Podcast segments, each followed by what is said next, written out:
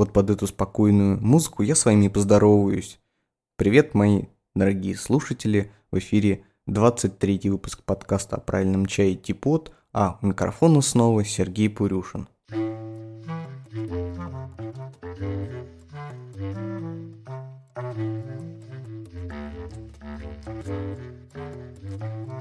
Ну что же, за время моего отсутствия не появилось очень много технических новостей, касающихся самого подкаста. Единственное, что а, вот с этого 23 выпуска я буду выкладывать а, все новые выпуски на новом подкаст-терминале взамен а, старого и загнувшегося совсем, да что там загнувшегося, просто выключенного своими создателями терминала arpo.ru, а, я перешел на новый подкаст-терминал podstar.fm. А, Совершенно не знаю, что он из себя представляет и а, что он даст. Но, тем не менее, вы сможете послушать этот подкаст и на нем тоже. Ссылку я оставлю в шоу-нотах. Ну и, разумеется, во всех тех местах, где вы привыкли слушать ВКонтакте, на сайте tipodcast.ru или просто в ваших устройствах, которые скачивают свежие подкасты. А, вы все так же будете меня слушать, просто добавится еще один источник podster.fm. Услышимся и там.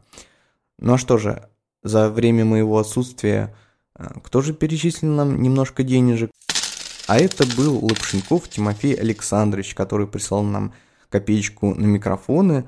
А, Тимофей Александрович, большое вам спасибо. Все деньги, которые вы жертвуете на поддержание этого подкаста, идут на модернизацию студии и на улучшение процесса, легкости и качества записывания выпусков, потому что дело подкастинга – дело такое непростое.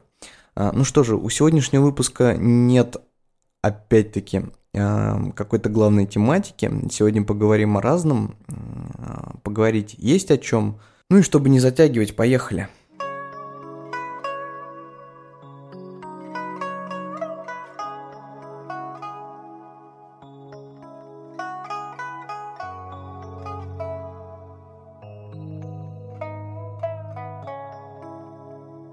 Ну, вдохновение на э, этот выпуск я черпал из ваших писем и комментариев, поэтому и начну, собственно, с зачитывания письма. А, Сергей Промзинский писал. «А, «Привет, слушал сегодня твой подкаст, желаю выздоровления, ну это я, чтобы напомнить, месяц назад я болел, и, ну, конечно же, за это время я выздоровел, но, Сергей, большое вам спасибо. Сам уже переболел, видимо, и тем же самым в эту эпидемию. А, как тебе идея в следующем подкасте рассказать о брендах китайских чаев вообще? А то вот мы пьем, допустим, этот даи, вроде нам нравится, а сами не знаем толком, что оно такое, это даи, и с чем его можно сравнить и сопоставлять. Хотя бы крупнейшие компании, их истории и всякие поучительные факты. Я помню, что ты упоминал про CNP, ДАИ раскрывал тему подделок неустойчивых, неустойчивой динамики качества многих компаний. Но в целом не раскрывалась эта тема ни в одном из подкастов, по-моему. Ну, тут я остановлюсь и прерву письмо Сергея. Сергей, очень замечательное предложение. Настолько замечательное, что я решил не рассказывать в этом выпуске про разные, разные фабрики, а сделать специальную рубрику о пуэрных заводах и каждый подкаст стараться рассказать о какой-то одной. То есть сделал такую периодическую рубрику. Вот, к ней мы вернемся чуть позже, ну а сейчас я продолжу письмо Сергея. Также хотелось бы, чтобы ты развеял мифы насчет хранения тагуанини и лунзиня. Действительно ли необходима вакуумная упаковка и хранение в морозильной камере? Потому что можно встретить в интернете людей, которые утверждают, что если тагуанин не в вакуумной упаковке а, поставляется покупателю, то это уже и не профессионализм. Ну что ж, а, начну с конца, начну с ответа вот на этот вопрос про хранение. В одном из выпусков я действительно останавливался на теме хранения чая и рассказывал достаточно подробно, э, что к чему. Вот. Э, но вкратце можно повториться снова. Идея, значит, следующая. А, чай портится в основном, ну, то есть э, становится не свежим благодаря действию двух факторов. Это, во-первых, а, воздействие кислорода на чайный лист, вследствие которого происходит ферментация готового чая. А, да-да, вы прекрасно знаете, что в производстве любого чая процесс ферментации, он останавливается. Но на самом деле остановить его невозможно и не подвластно человеку, и все вот эти усилия, которые люди совершают при производстве чая, они э, призваны собой, призваны собой, так, так не говорят, они необходимы для того, чтобы эм, замедлить процесс ферментации, но остановить его полностью невозможно. Так вот, если мы храним чай при доступе кислорода, то так или иначе он воздействует на чайный лист, и ферментация продолжается. Вот, поэтому идея вакуумирования заключается в том, чтобы вот этот вот э, процесс, ну, замедлить, потому что раз у нас нет кислорода, раз у нас вакуум, то нету и процесса окисления, нет ферментации. Вот, Второй же, второй же момент, э, от которого зависит свежесть чая, это недопущение или э, как бы торможение процесса испарения неких веществ из чайного листа, ну, например, эфирных масел. И, соответственно, для того, чтобы остановить да, этот процесс, можно использовать холод.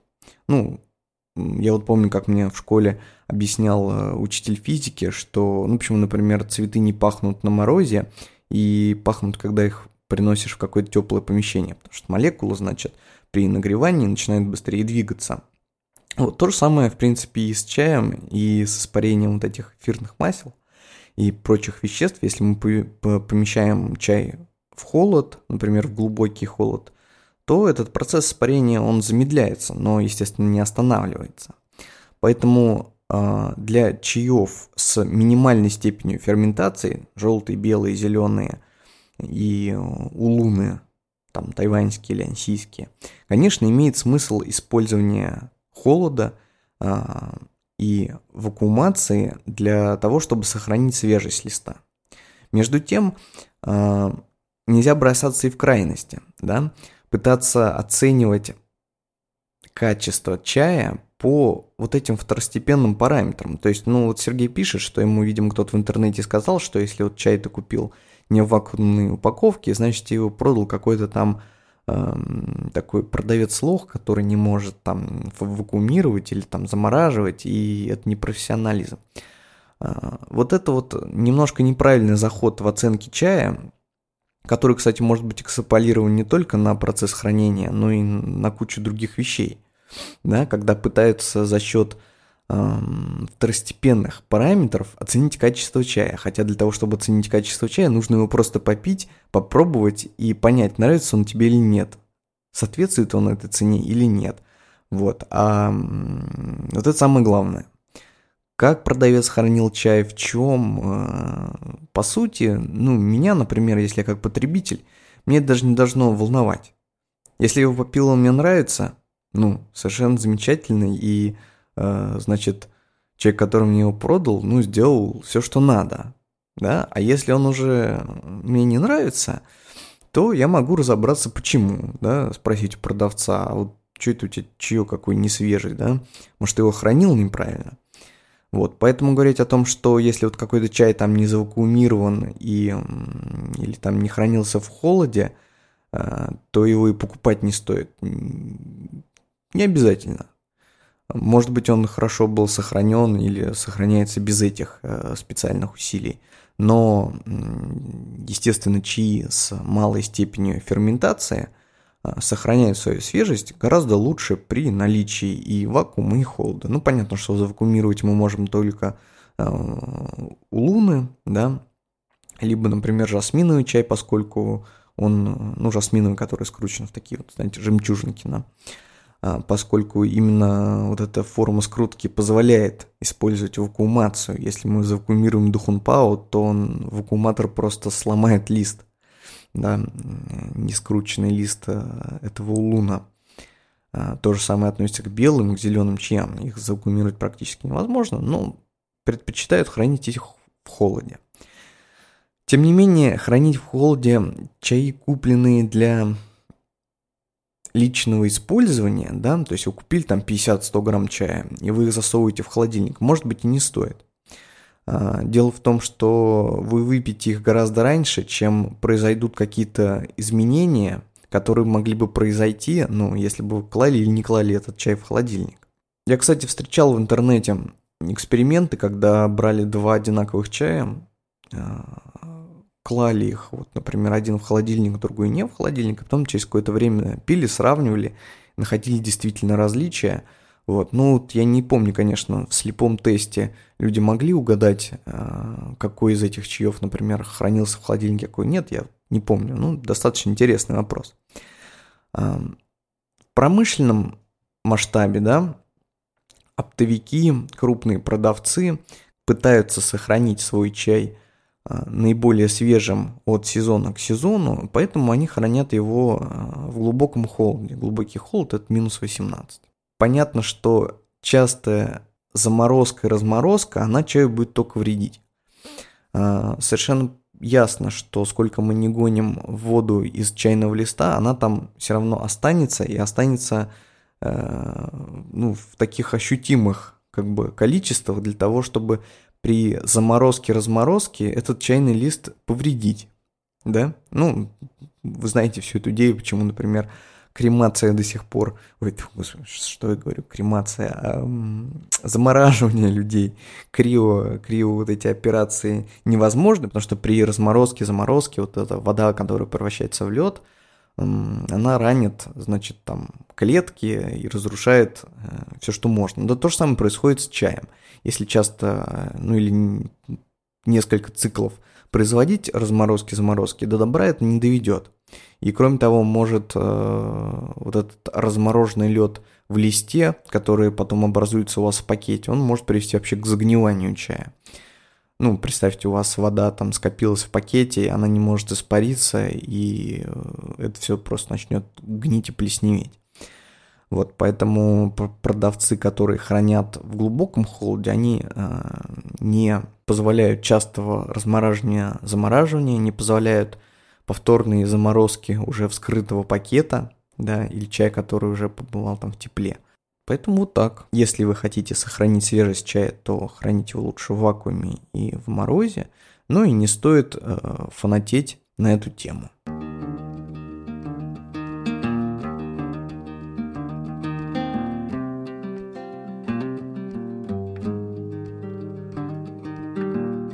Ну а теперь давайте перейдем к новой рубрике «История великих пуэрных заводов». Да?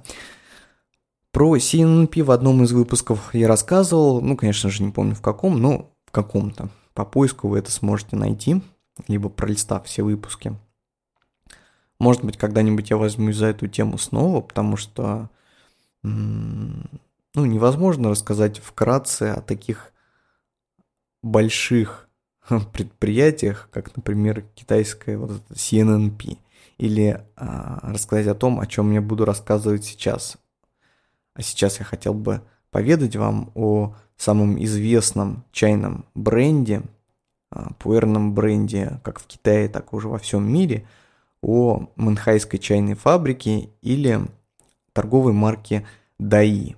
Здесь вот даже нельзя толком и сказать, как мне правильно называть все это дело. ДАИ или Мюнхайская чайная фабрика, потому что завод имеет длиннющую историю, и в разные времена он назывался, ну, естественно, по-разному. И откуда брать отсчет тому, что сейчас производится в упаковке с торговой марки ДАИ, непонятно. Тем не менее, считается, что история чайной корпорации под названием ДАИ начинается с 1938 года, когда э, китайское правительство назначило двух человек, не помню, как их зовут, их, в принципе, не важно.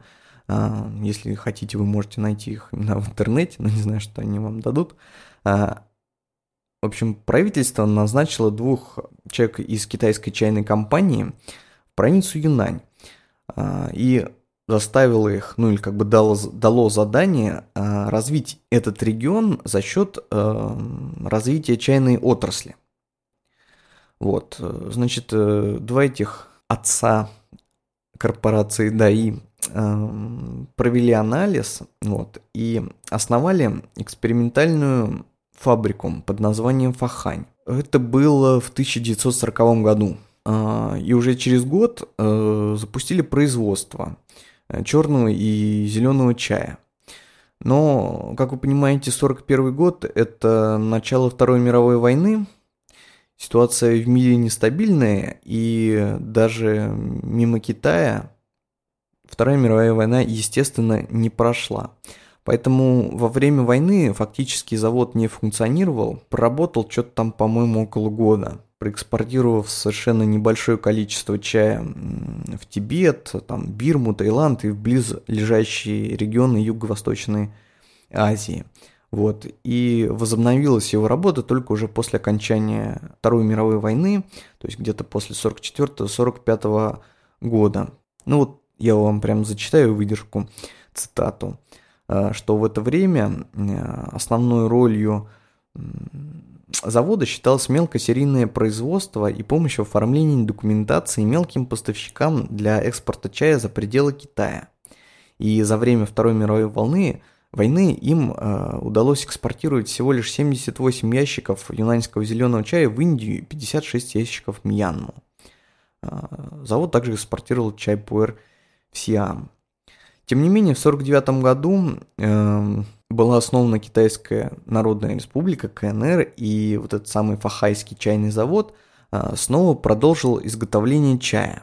Была проведена очень большая и активная работа, появилась э, знаменитая сейчас красная марка Пуэра, Хун Инь, и уже где-то в 50, по-моему, в 52 или 53 году Фахайский завод был переименован в Мэнхайский чайный завод. То, что мы все с вами знаем, поскольку именно в эти годы был основан, ну, был географически поделен и назван э, регион Сишуань-Банна, автономный округ внутри Юнани, вот, и по названию, значит, его центр, там, э, Мэнхая, был назван завод.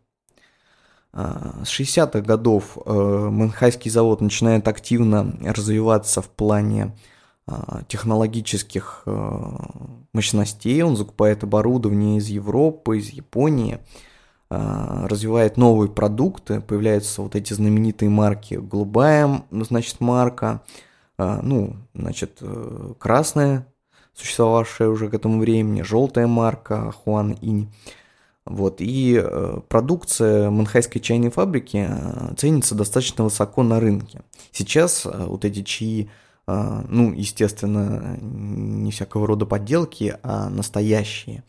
Они, ну, существуют на рынке в крайне мизерном количестве, являются предметом уже аукционного, аукционного чая, стоит, конечно, огромных денег.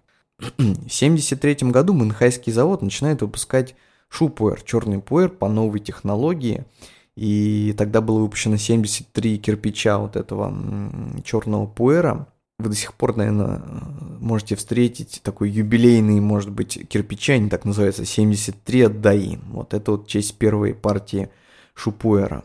И со второй половины 70-х годов, э, значит, э, Манхайский завод фокусируется на производстве именно шупуэров, создает э, рецептуру чаев, вот эти знаменитые рецепты Шенов и Шу, там 7572, 7542, 7532, 7582 и и так далее. И вот где-то в период с 70-х там, по 80-е годы а, Манхайский завод становится экспортером готового шупуэра номер один в Китае. Начиная с 80-х годов правительство все меньше вмешивается в дела частного бизнеса, поэтому на Манхайском заводе а, появляется производство частных заказов, а уже с 88 года Манхай запускает свой собственный бренд, который мы все с вами прекрасно знаем, ДАИ. Это переводится как всеобщее благоденствие. Значит, и выпускает первый кирпич под этой маркой. И уже в 96 году э, Манхайский чайный завод официально приватизируется частным бизнесом, меняет свое название на э, Манхай Tea Industry. А в 2004 году э, Манхайский завод приобретает компания Бувэнь – до сих пор она является владельцем а, этого производства. История, конечно, завода очень длинная, да, ну представьте, 38 год, а сейчас 15 там, ну, чуть-чуть осталось практически до сотни лет. Вот, и э, очень сильно изменялось как производство чая на этом заводе, так его и качество, так и подходы. Вот, и разные были собственники, государства и две частных компании, и с каждым изменением тоже происходила куча изменений.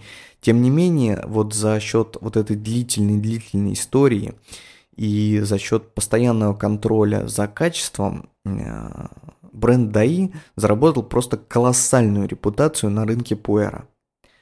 А, даишный чай самый быстро дорожаемый, так скажем, шупуэр на рынке. Но буквально мы можем видеть, как цены на новую продукцию от торговой марки Даи растут на 25-30% в год.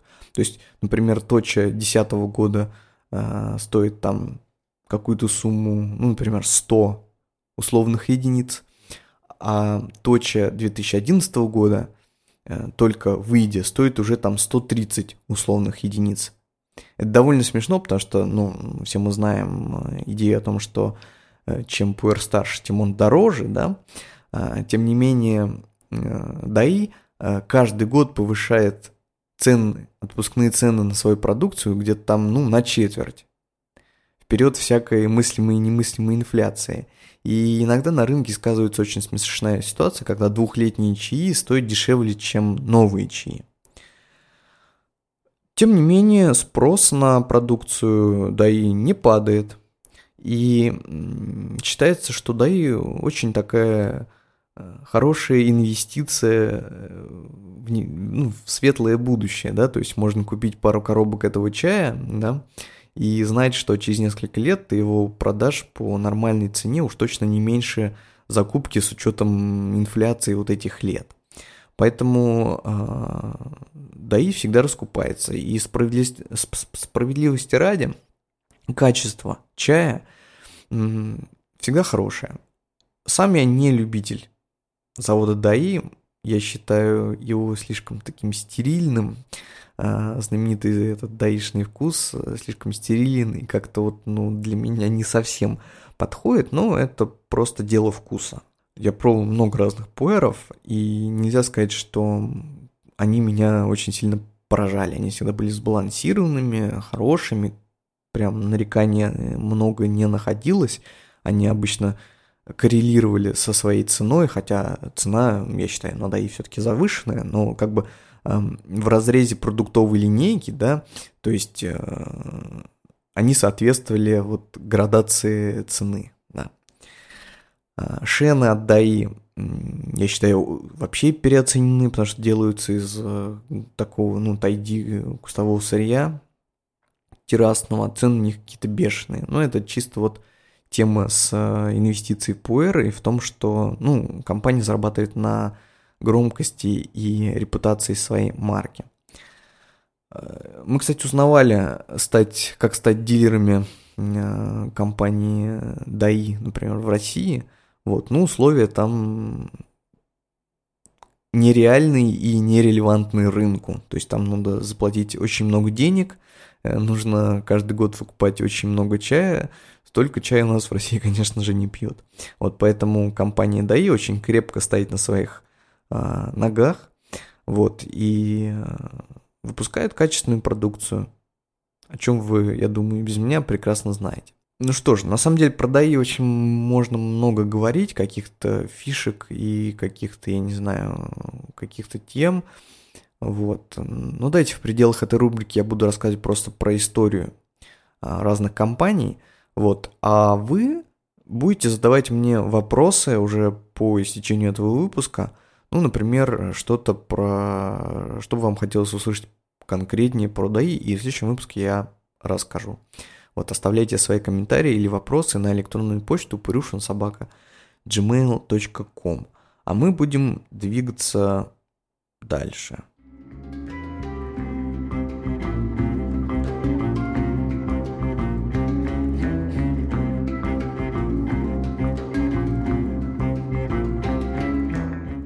Следующий вопрос у нас от Лапшенкова Тимофея, именно того, который нас поддержал финансово. Здравствуй, уже за неделю почти все подкасты прослушал. А, для меня это больше, чем подкаст, это как образовательные материалы для повышения классификации. Спасибо. Спасибо тебе, Тимофей, что слушаешь. Я надеюсь, что тебе это помогает, видимо, в работе. А, вопрос по поводу температуры воды при заваривании чаев. Известно, что не весь чай нужно заваривать кипятком. Купил себе чайник, который может нагревать воду до заданной температуры. Но мне мои чайные друзья говорили, что все равно нужно воду доводить до кипячения и стужать до требуемой температуры. Действительно ли это так? И что вообще думаешь про кипячение воды? Есть мнение, что на воду очень плохо влияет сильное кипячение.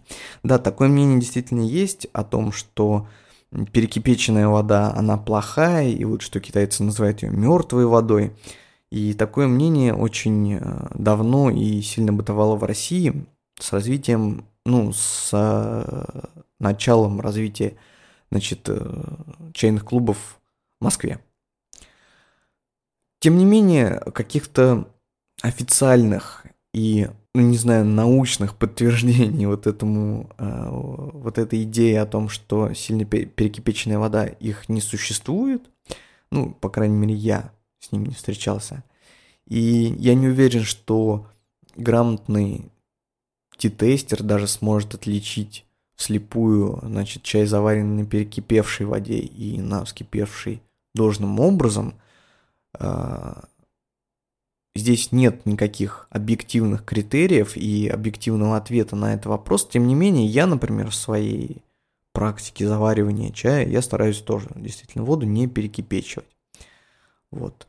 А, ну, может быть, при сильном кипении 100 градусном что-то там меняется. Хотя, чему там меняться, не знаю. Честно говоря, не знаю. Может быть, а, у меня вообще была идея о том, что вода, это, конечно, у нас H2O, но тем не менее в любой воде присутствует некое количество примесей. Минеральных там примесей или еще чего-то. Так вот, может быть, при долгом кипячении что-то происходит не с самой водой, а вот с этими примесями в воде. И они потом плохо влияют на чай. Вот, я для себя объяснил это следующим образом и стараюсь все-таки ее не перекипечивать. Вот, что же касается вопроса о том, как нужно а обязательно ли кипятить воду, а потом ее остужать, либо можно просто довести ее до определенной температуры. Я на самом деле не очень понимаю, какой смысл, ну и в чем будет сильная разница, если вы сначала воду скипятите, а потом остудите до этой температуры, если вы ее сразу доведете там, ну, до температуры 80 градусов и не будете кипятить. В том смысле, а, какая разница, да? во вкусе э, получится при заваривании этой или другой водой.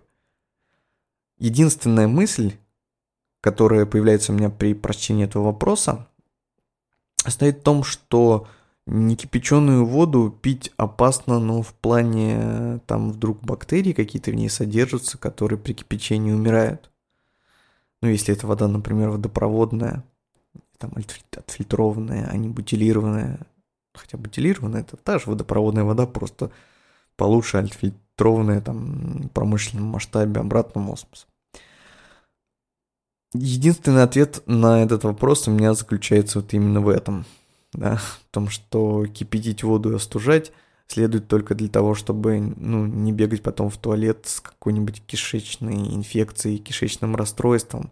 Вот. Но на вкус чая, я думаю, совершенно не будет влиять если вы уверены, что вода чистая, и просто доведите ее там до 85 градусов и заварите какой-нибудь белый чаек.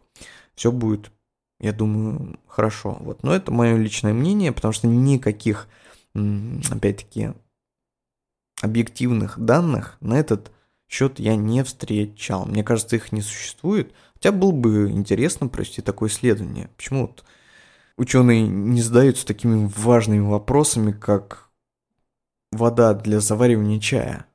Какие-то все там бозоны Хиггса, у них что-то там, я не знаю, квантовая механика. Господи, чай же гораздо важнее. Ученые, если вы слышите меня, проведите э, вот такое исследование. Потому что я-то в науке ноль, вот, ну, а вы, наверное, что-то сможете.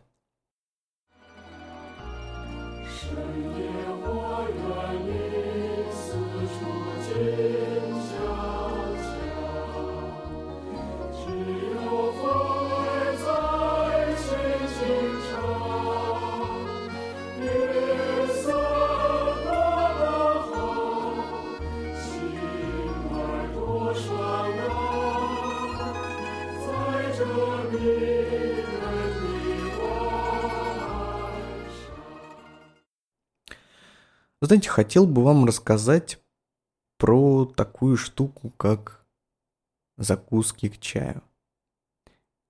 Я это даже не готовил в шоу-нотах, потому что шоу-нот я делал дня 3-4 назад. Вот, но а вчера совершенно случайно, ну как случайно, не совсем случайно, но попробовал а, такую вещь, как белевская пастила. Эта самая пастила уже давно в среде, в среде чайных маньяков фигурирует как интересное дополнение к хорошему чаю. И ну, я как-то невнимательно всегда к этому относился, думал, ну, пастила и пастила, что, господи, чай-то вкуснее, без всяких закусок. Но вчера я попробовал эту самую пастилу, и люди, слушатели, ребята, я вам советую, попробуйте. Это очень вкусно. И как ни парадоксально, и как не а, еретически это звучит, а, вот эта пастила, она отлично подходит к чаю. Конечно, вы, поев пастилу э, с чаем, не увидите всех тонких интересных оттенков напитка, но, например, яблочно-коричная белевская пастила с дахунпао будет сочетаться просто прекрасно, и вы получите уйму удовольствия. Это не проплаченная реклама, это просто мой совет. Купите как-нибудь, попробуйте, поищите вот эту самую пастилу. Она не дешевая, прямо скажу. А, весь ее секрет заключается в том, что эм, это какой-то древний рецепт, ну, древний в плане, там, может быть, век ему, да, старый еще при царской России существовавший вот рецепт изготовления пастилы, который там что-то куда-то поставлялся, то ли ко двору, то ли э, там в Европу, я вот что-то про нее читал, но не запомнил. В общем, какая-то крутая штука, которая сейчас делается без добавления каких-либо химических веществ, там, пищевых добавок. То есть там реально в составе написано яблоки, сахар, там яичный порошок и, ну, не знаю, там корица, да, или там клюква. То есть нет абсолютно никаких добавок.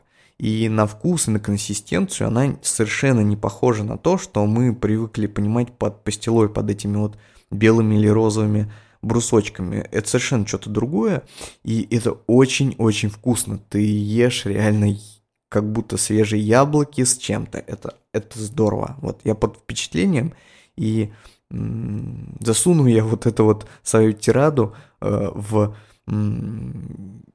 Куда я ее засуну? Я ее засуну в рубрику «Рекомендация». Давно это не было рубрики, и первой моей будет рекомендация «Попробуйте белевскую пастилу с чаем», а рекомендация номер два, как обычно, музыкальная. Я вот долго думал, чтобы порекомендовать, потому что я слушаю достаточно много музыки, и к чаю, вот к такому, к чаепитию могу подобрать много чего. Я разорвался между несколькими альбомами, но хотел бы рассказать об, об альбоме под названием T-Art – достаточно популярного, не популярного, а достаточно известного в чайной, э, в джазовой среде музыканта Олега Киреева. Я с Олегом познакомился, ну точнее не с ним лично, а с его творчеством, когда мне было лет, по-моему, 16 или 17. А, дело в том, что в Нижней, а я живу в Нижнем Новгороде, Олег достаточно часто тогда приезжал со своим проектом Ой, тогда он назывался как-то фэншуй, что-то там, джаз, театр, как-то так. А, приезжал с концертами. Достаточно интересный сплав этнической музыки и джаза, а я джаз очень люблю. Вот. И я как-то его слушал, мне нравилось, там я заказывал пластинки, и вот на одном из концертов я просто купил диск, который назывался там T-Art. Я тогда еще чаем даже не увлекался. Ну, мне он так достаточно хорошо понравился, хотя вот у Олега есть и более классные записи, да. Ну, у меня как-то этот диск где-то везде валялся, дома я особо его не слушал. Эм, как-то мне даже... Я взял автограф у то ли у Олега Киреева, то ли у его басиста. В общем, у меня есть один диск с этим автографом.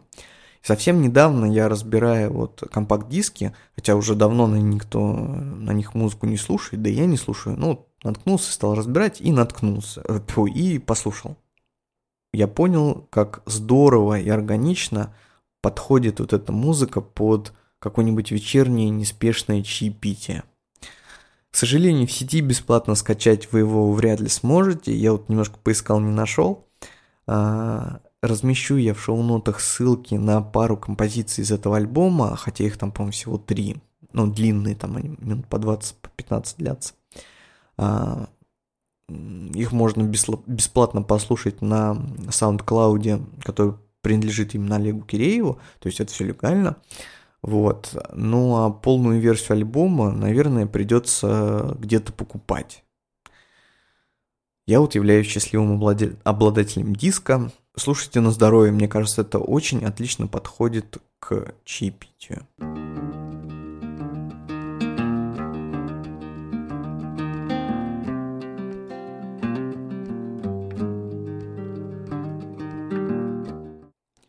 Ну что ж, друзья, вот и, наверное, мы подходим к концу сегодняшнего выпуска. Было приятно снова с вами поговорить. А, жду я, как обычно, от вас вопросов на любую тему, связанную с чаем, да и не только с чаем. Отвечу на все. Присылайте вопросы в комментарии там, где вы слушаете этот подкаст. Это либо на сайте tpodcast.ru, либо в нашей официальной группе ВКонтакте либо на сайте t.d3.ru, либо вот на новой площадке tpod.podstar.fm, либо на электронный адрес purushinsobaka.gmail.com. Вы его тоже найдете там, где вы слушаете сейчас этот подкаст. А, буду рад ответить на все ваши вопросы. Ну или просто услышать какую-то обратную связь, потому что это единственное, что подталкивает меня к записи каждого нового выпуска – а пишу я их, к сожалению, не так часто, как хотелось бы. Вот, ну и что, будем с вами прощаться на этой ноте. Всего вам хорошего и до новых встреч.